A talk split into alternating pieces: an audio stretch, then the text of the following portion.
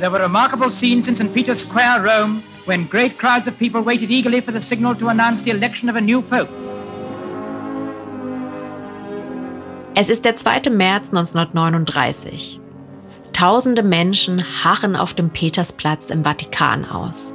Sie warten auf den weißen Rauch, der aus dem Schornstein der Sixtinischen Kapelle aufsteigt. Ein neuer Papst soll gewählt werden. Einige Wochen zuvor starb Papst Pius XI. Der Kardinaldekan rief die 62 Kardinäle zusammen, um einen neuen Papst zu wählen, und diese Wahl, die sollte schnell gehen. Nach nur drei Wahlgängen steht fest, der neue Papst heißt Eugenio Maria Giuseppe Giovanni Pacelli, der 260. Bischof von Rom, Papst Pius XII. Et Filius et Spiritus Sanctus. Amen.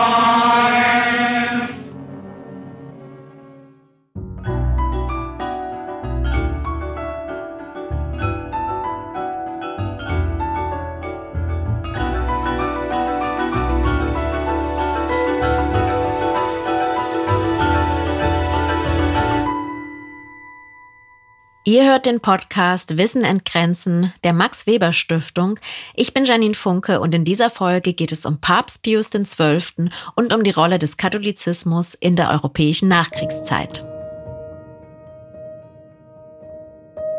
Im März 2020 ist es endlich soweit.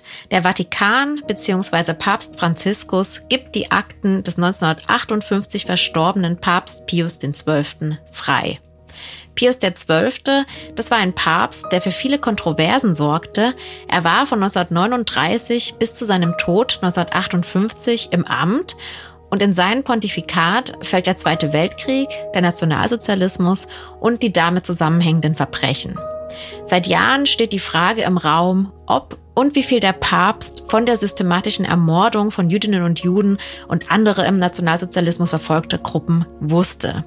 Er hat nämlich weder während der Zeit des Nationalsozialismus noch nach 1945 etwas dazu gesagt. Das Schweigen hielt an und das obwohl die katholische Kirche in der frühen Nachkriegszeit wieder an Bedeutung gewann und auch aktiv versuchte, die Politik und Gesellschaft in Europa zu beeinflussen.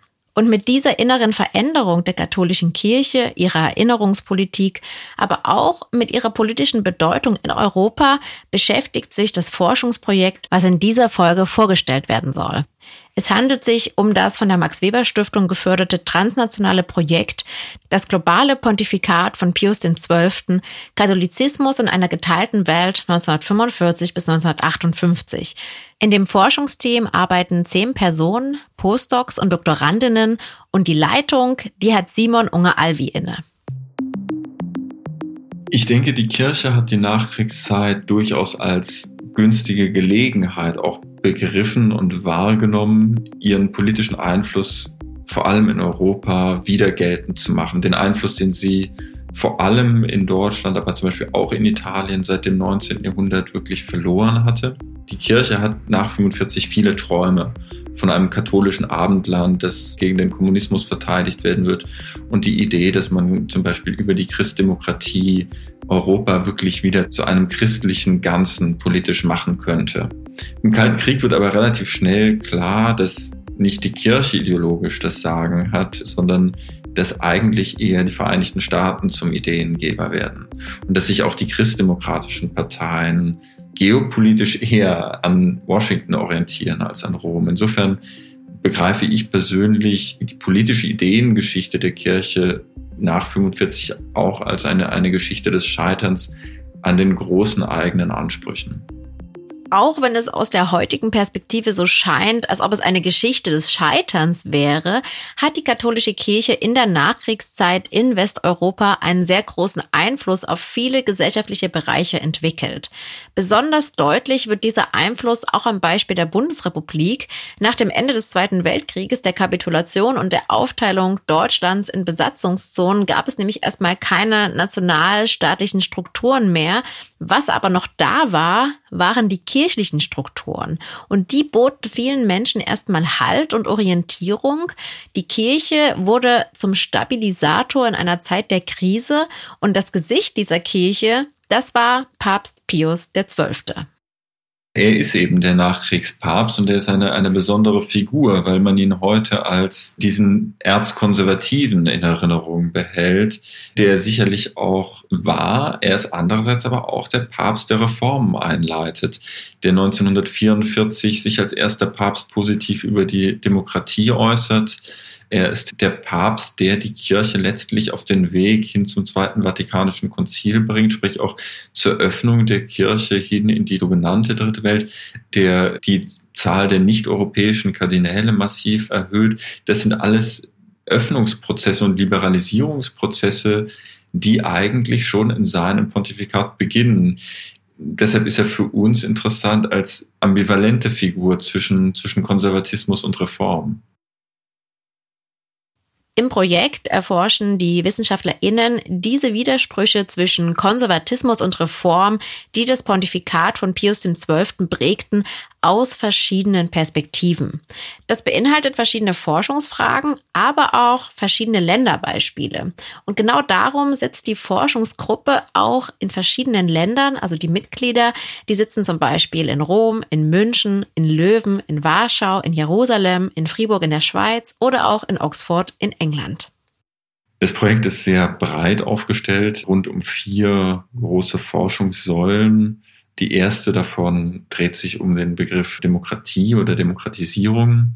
Da geht es konkret um die Frage der Kirche, um das Verhältnis zur Kirche, zur Demokratisierung Westeuropas, zur Christdemokratie, zu christdemokratischen Parteien, aber auch um das Verhältnis der Kirche zu nichtdemokratischen Regierungen, die es ja auch in der Nachkriegszeit noch gab, auf der Iberischen Halbinsel, aber auch Perón in Argentinien zum Beispiel.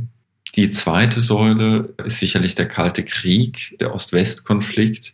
Hier haben wir Projekte, die sich beispielsweise mit dem Verhältnis des Vatikans zu den Ostkirchen befassen, aber auch mit der Rolle der Kirche im Ostblock selbst, in Polen, aber auch in der Sowjetunion, mit dem Umgang der Kirche mit, mit den Verfolgungen, die im Ostblock stattgefunden haben, aber auch mit Blick auf den Westen hin, die diplomatische Rolle der Kirche für die westliche Geopolitik. Die dritte Säule ist die Entkolonialisierung, also der Blick in den globalen Süden. Hier ist vor allem Afrika bei uns ein Schwerpunkt. Und der letzte große, vierte Forschungsschwerpunkt ist die Frage der historischen Erinnerung und, den, und der Umgang der Kirche mit dem Erbe des Zweiten Weltkriegs und der Shoah. Wir haben hier auch Forscher an der Hebräischen Universität in Jerusalem, die sich viel mit Katholizismus und Antisemitismus beschäftigen und sich auch mit dem Verhältnis der Kirche zum neu gegründeten Staat Israel befassen. Der Papst zunächst keine diplomatischen Beziehungen oder keine formellen diplomatischen Beziehungen aufnehmen. Für das Forschungsprojekt besuchen die WissenschaftlerInnen verschiedene Archive im Vatikan, zum Beispiel das Apostolische Archiv, also das Geheimarchiv oder auch das Archiv des Staatssekretärs seiner Heiligkeit. Sich durch diese großen Aktenberge zu wühlen, das kann ziemlich mühsam sein, das weiß ich aus eigener Erfahrung, aber dafür wird man im Vatikan mit einer wirklich schönen Arbeitskulisse belohnt. Ein großer Bestandteil der neu zugänglichen Akten sind sicherlich die Nunziaturberichte aus den verschiedenen Ländern, also sprich Reporte, die vatikanische Diplomaten nach Rom verschicken und über die Zustände in den jeweiligen Ländern berichten und die dann in Rom nochmal diskutiert und aufgearbeitet werden und dann mit Antworten eben auch wieder zurückgereicht werden.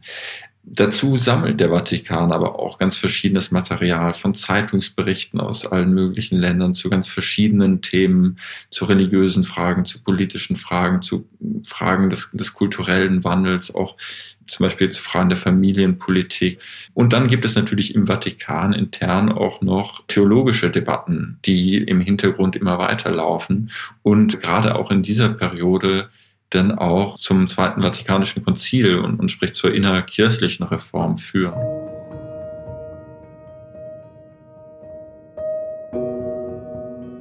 Und diese internen Debatten sind es auch, die WissenschaftlerInnen anderer Forschungsgruppen, wie zum Beispiel aus dem Projekt Asking the Pope for Help an der Universität Münster, untersuchen. Mit dem Ziel, eben die Frage zu beantworten, welche Haltung Pius XII. während der Zeit des Nationalsozialismus zum Holocaust hatte. Dazu müsst ihr wissen, im Juli 1933 unterzeichnete der Heilige Stuhl, übrigens in Vertretung des späteren Papst Pius XII., mit dem NS-Staat ein Reichskonkordat. Das ist also ein Vertrag, der das Verhältnis zwischen dem NS-Staat und der römisch-katholischen Kirche regelte. Das Konkordat sollte die Kirche vor Gleichschaltung bewahren und es ihr ermöglichen, weiterhin im Staat tätig zu sein. Die Nationalsozialisten wiederum erhofften sich damit, das Einmischen der Kirche in politische Angelegenheiten zu verhindern. Die Zusammenarbeit zwischen dem Papst und Hitler war auch in der Nachkriegszeit Teil von einigen politischen Debatten in der Bundesrepublik. Es gab in den 1950er Jahren schon eine sehr große und auch durchaus medial sehr intensive Debatte um das Reichskonkordat, sprich das Konkordat, das 1933 zwischen Hitler und damals noch Pius XI. geschlossen wurde. Und letztlich die juristische Frage, ob dieses Konkordat auch in der neuen Demokratie seine Gültigkeit bewahrt oder nicht. Die Kirche wollte das Konkordat bewahren, Adenauer wollte das Konkordat bewahren, aber es gab in Deutschland auch viele Stimmen, die gesagt haben, nein, ein solcher Vertrag, der mit dem nationalsozialistischen Regime geschlossen wurde, muss eigentlich nichtig werden. Aber die Shoah bleibt in dieser Debatte noch vollkommen im Hintergrund. Also es ist wirklich noch in den 50er Jahren eher eine Debatte über das Verhältnis von Kirche und Staat, von Kirche zur Demokratie, von Kirche und Nationalsozialismus aber noch nicht eine Debatte über die Ermordung der Juden in Europa. That there is a great need today of an education of the heart and of the will as well as of the mind and of the intellect. An education will develop the whole man morally as well as intellectually. In der Nachkriegszeit hat sich Papst Pius XII. also in Bezug auf die Aufarbeitung der Haltung der Kirche zu Hitler-Deutschland nicht besonders hervorgetan. Der Fokus des Vatikans lag auf einer Neuorientierung der katholischen Kirche und damit auf einer Rückgewinnung von politischem und gesellschaftlichem Einfluss. Auch in Osteuropa. Wie das ausgesehen hat und wie Pius XII. auf den Aufbau eher kirchenfeindlicher sozialistischer Regime reagiert hat, damit beschäftigt sich in der Forschungsgruppe die Wissenschaftlerin Marion Dotter.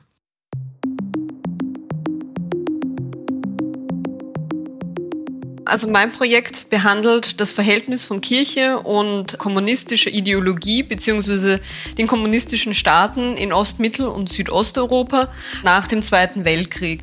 Und mich interessiert dabei vor allem auch die Doppelrolle des Papstes, der ja einerseits ein Staatsoberhaupt war, also des Vatikans, und auf der anderen Seite aber auch die Führung einer ja nicht regierungs-, nicht staatlichen Organisation, also der Kirche innehat. Denn die Kirche agiert ja einerseits auf diplomatischer Ebene mit den Nunziaturen, andererseits aber eben auch als ein internationaler Akteur, der global organisiert ist, der aber auch bis in die Regionen hinein, durch die Pfarreien, durch die Diözesen und so weiter seine Verbindungen hat und Einfluss nehmen kann. Marion Dotter vergleicht drei Länder miteinander, die Tschechoslowakei, Österreich und Jugoslawien. Und diese drei Länderbeispiele sind mit Blick auf den Umgang der katholischen Kirche mit sozialistischen Regimen ziemlich interessant.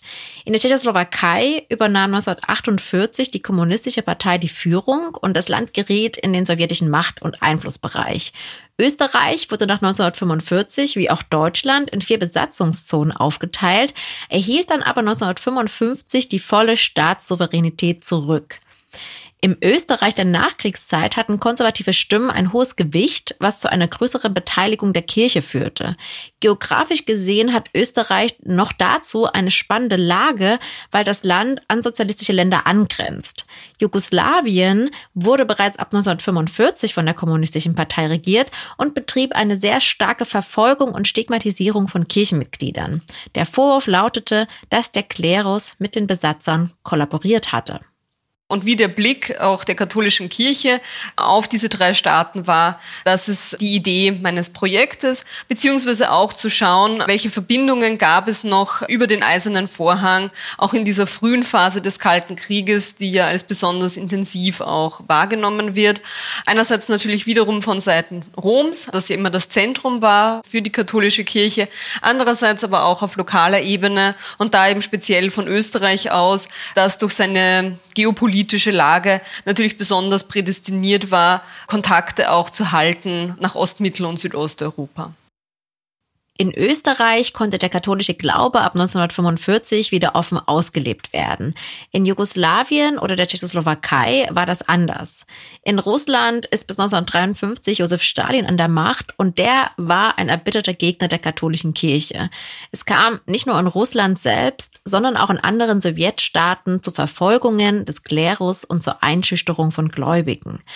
Aber auch der katholischen Kirche war der Kommunismus ein ziemlicher Dorn im Auge. Ja, das grundlegende Problem ist natürlich, dass es sich um zwei vollkommen unterschiedliche Ideologien handelt. Der Kommunismus ist ja rein materialistisch, also er kennt keinen Gott und lehnt eben auch die Idee einer Religion ab. Das bedeutet natürlich für die Kirche ja ihren Existenzverlust, also ihre Existenz war bedroht und daher gab es schon Mitte des 19. Jahrhunderts mit der Enzyklika Qui Pluribus von Pius IX. die Versuche, von katholischer Seite dem entgegenzutreten und den Gläubigen auch zu zeigen, das ist etwas Verwerfliches in der Anschauung der Kirche und das ist aber nicht nur etwas, was die Kirche bedroht, sondern was unsere Gesellschaftsordnung als Ganzes bedroht. Also das ist ein roter Faden, der sich durch all die Texte vom Päpsten und von anderen Würdenträgern zum Kommunismus durchzieht, das gesellschaftliche, das Herrschaftssystem bedroht ist, wenn der Kommunismus an die Macht kommt. Und diese Ablehnung gegenüber dem Kommunismus hat auch Papst Pius XII. ganz deutlich gemacht. Allerdings muss man festhalten, die antikommunistische Haltung der Kirche macht sie wiederum auch besser anschlussfähig für andere politische Partner, wie zum Beispiel die USA oder auch Westdeutschland. Also das darf man nicht unterschätzen, dass er zum Beispiel das Dekret gegen den Kommunismus 1949 unterzeichnet hat und da international den Kommunismus noch einmal verdammt hat und gesagt hat, jeder, der in irgendeiner Form mit dieser Ideologie in Verbindung steht, kann exkommuniziert werden. Es war eine Androhung sozusagen und auch eine klare Ansage natürlich, dass da keine Kooperation möglich ist und dass man nicht gleichzeitig Kommunist und Katholik sein kann beispielsweise. Gerade mit Blick auf die sozialistischen Länder wie die Tschechoslowakei oder Jugoslawien ist das für die katholischen Gläubigen vor Ort natürlich eine total schwierige Situation. Auf der einen Seite wird die Auslebung ihres Glaubens unterdrückt und auf der anderen Seite leben sie auch noch in einem politischen System, das die Kirche grundlegend ablehnt. Wie ist also Pius XII. damit umgegangen? In den sozialistischen Ländern hat die katholische Kirche versucht, trotzdem weiterhin vor Ort präsent zu sein, zum Beispiel diplomatische Beziehungen oder Netzwerke zu schmieden, aber es gab auch noch eine andere Strategie. Also man hat natürlich die Kirche im Untergrund unterstützt. Man hat auch versucht, sozusagen Märtyrer zu schaffen, die dann wieder so Leitfiguren des Widerstandes international sein konnten. Und wenn man dann nach Österreich schaut, dann gab es ja auch da eigentlich permanent die Sorge, Österreich könnte unter kommunistischen Einfluss geraten. Und es gab beispielsweise auch 1948, 49 Überlegungen, dass vielleicht Italien, Frankreich, dass dort die kommunistischen Parteien an die Macht gelangen könnten und dann ja der gesamte Mittelmeerraum mit dem Vatikan und so weiter da in diese Richtung abdriften könnte. Also diese Angst war eigentlich so präsent, dass man da wirklich alles getan hat, um zum Beispiel auch Laienorganisationen zu stärken. Also die katholische Aktion in Italien zum Beispiel wurde sehr stark eben als ein Bollwerk auch gegen den Kommunismus aufgebaut und bei den Wahlen immer wieder da Stimmung gemacht und so weiter weiter. Und ähnliches, ähnlich versuchte man eben dieses System dann auch in andere Länder zu adoptieren. Schauen wir uns einmal den österreichischen Fall etwas näher an. Der Vatikan hatte also Angst, das Land könnte unter sowjetischen Einfluss geraten. Aber die Kirche baut in Österreich auch eine Art Bollwerk gegen den Kommunismus im Osten auf. Das war schon während der Zeit der Habsburger Monarchie so. Da herrschte eine Allianz zwischen Thron und Altar, was der Kirche natürlich eine große politische Bedeutung gegeben hat. Und das änderte sich aber im Zuge der nationalsozialistischen Besatzung. Die katholische Kirche hat auf viele ihrer Rechte und Privilegien, zum Beispiel bei der Ehegesetzgebung, bei der Schulpolitik, verzichten müssen. Und es wurden auch zahlreiche Kirchengüter beispielsweise enteignet. Und genau das war eben dann diese Situation, die 1945 die Kirche vorgefunden hat. Einerseits eben immer noch diese Idee, eine wichtige gesellschaftliche Position einnehmen zu wollen und politisch mitreden zu wollen, bis zu einem gewissen Grad. Andererseits aber die die Probleme, die man hatte durch den Nationalsozialismus, dass man eben ja in vielen Bereichen einfach zurückgedrängt war und dass man dann versuchte langsam diese Position wiederzuerhalten, die man ja vor 38 inne hatte. Um das zu erreichen, hatte die Kirche ganz speziell in Österreich nochmal eigene Strategien verfolgt. Eine war es, sich die aktuelle gesellschaftliche Situation im Land genau anzusehen und an den Stellen, an denen es Probleme gab, ein Angebot für Lösungen zu machen. Und Probleme, da gab es einige. Wir befinden uns ja jetzt zeitlich in der unmittelbaren Nachkriegszeit. Es herrschte Armut, Arbeitslosigkeit, viele Menschen waren traumatisiert und auf der Suche nach Orientierung. Daneben hatte die Kirche aber noch ein anderes Ziel. Sie wollte nämlich ihre Stellung, die sie lange Zeit während der Habsburger Monarchie innehatte, wiederherstellen. Der Vatikan, das ist ganz eindeutig, hatte die Hoffnung, das Konkordat von 1933 wieder anerkennen zu lassen und dem wieder Gültigkeit zu verleihen. Also man versuchte nicht zu sehr auf dieses Konkordat zu drängen, sondern hat eher sich überlegt, die nationale Gesetzgebung in Österreich so anzupassen, dass auch die Katholiken wieder mehr Rechte haben, dass eben gerade im Bereich der Schulpolitik, bei der Zivilehe und so weiter die Kirche wieder eine stärkere Position hat. Andererseits hat man aber auch versucht, das Ansehen der Kirche, das Prestige der Kirche zu steigern, die Zahl der Gläubigen zu erhöhen und so weiter und das dann auch eben mit eigenständigen gesellschaftspolitischen Maßnahmen. Die große Frage ist jetzt, wie hat die Bevölkerung denn diese Bestrebungen wahrgenommen? Wir befinden uns ja im Zeitalter der Säkularisierung, also gab es überhaupt noch genug Gläubige, bei denen die Kirche hätte Anklang finden können? Also Österreich war damals natürlich noch sehr, sehr stark gläubig. Das kann man natürlich mit heutigen Maßstäben überhaupt nicht mehr vergleichen.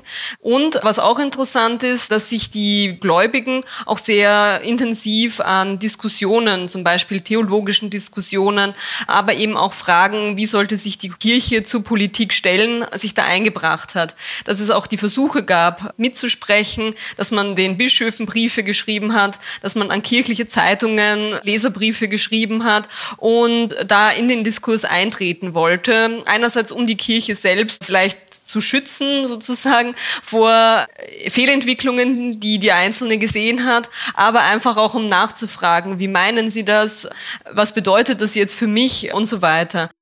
Die katholische Kirche war in Österreich also auch politisch eine wichtige Kraft. Und jetzt kommt noch ein interessanter Punkt hinzu. Während der Zeit der Habsburger Monarchie bis 1918 waren Österreich, die Tschechoslowakei, Teile Jugoslawiens und auch Ungarn Teil ein und desselben Staates. Das heißt, es existierten natürlich Netzwerke und Verbindungen zwischen den Menschen und auch zwischen den Gläubigen. Und deswegen hatte Österreich schon eine wichtige Rolle in diesem Geflecht der Nachkriegszeit. Von Österreich aus konnte die katholische Kirche existierende Netzwerke in angrenzenden sozialistischen Ländern anzapfen und fördern. Es ging der Kirche dabei aber zum Beispiel nicht darum, bei Fluchtversuchen in den Westen zu helfen. Es ging um etwas anderes.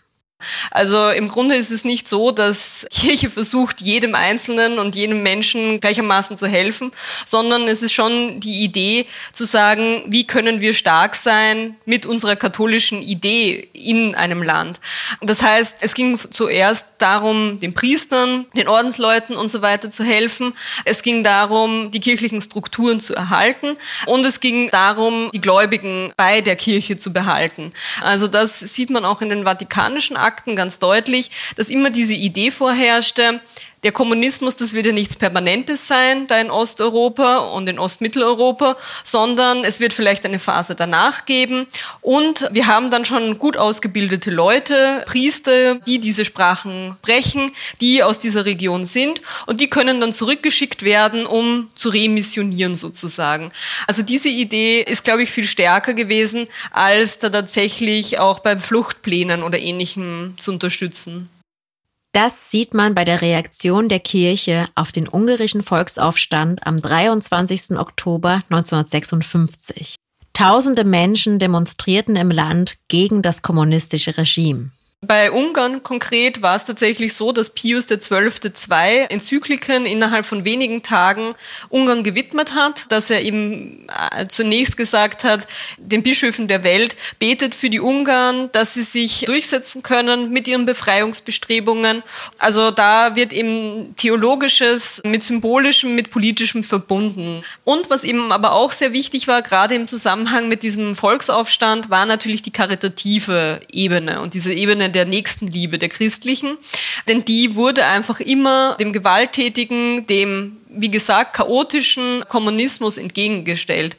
Man hat eben auf der einen Seite die, das Reich Gottes in irgendeiner Form, das Frieden, Freiheit, Nächstenliebe bringt und auf der anderen Seite eben den Kommunismus, der ja, sich selbst diskreditiert durch diese, äh, ja, dieses Eingreifen mit, mit Gewalt und so weiter.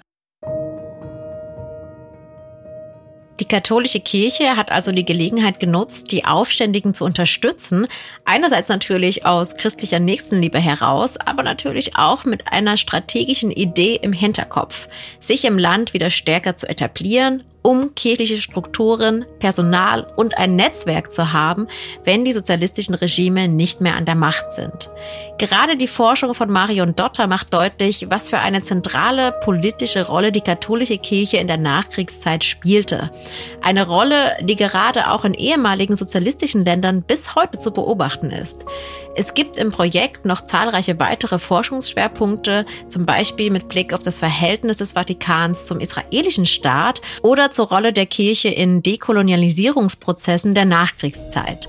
Weitere Informationen und Links packen wir wie immer in die Shownotes.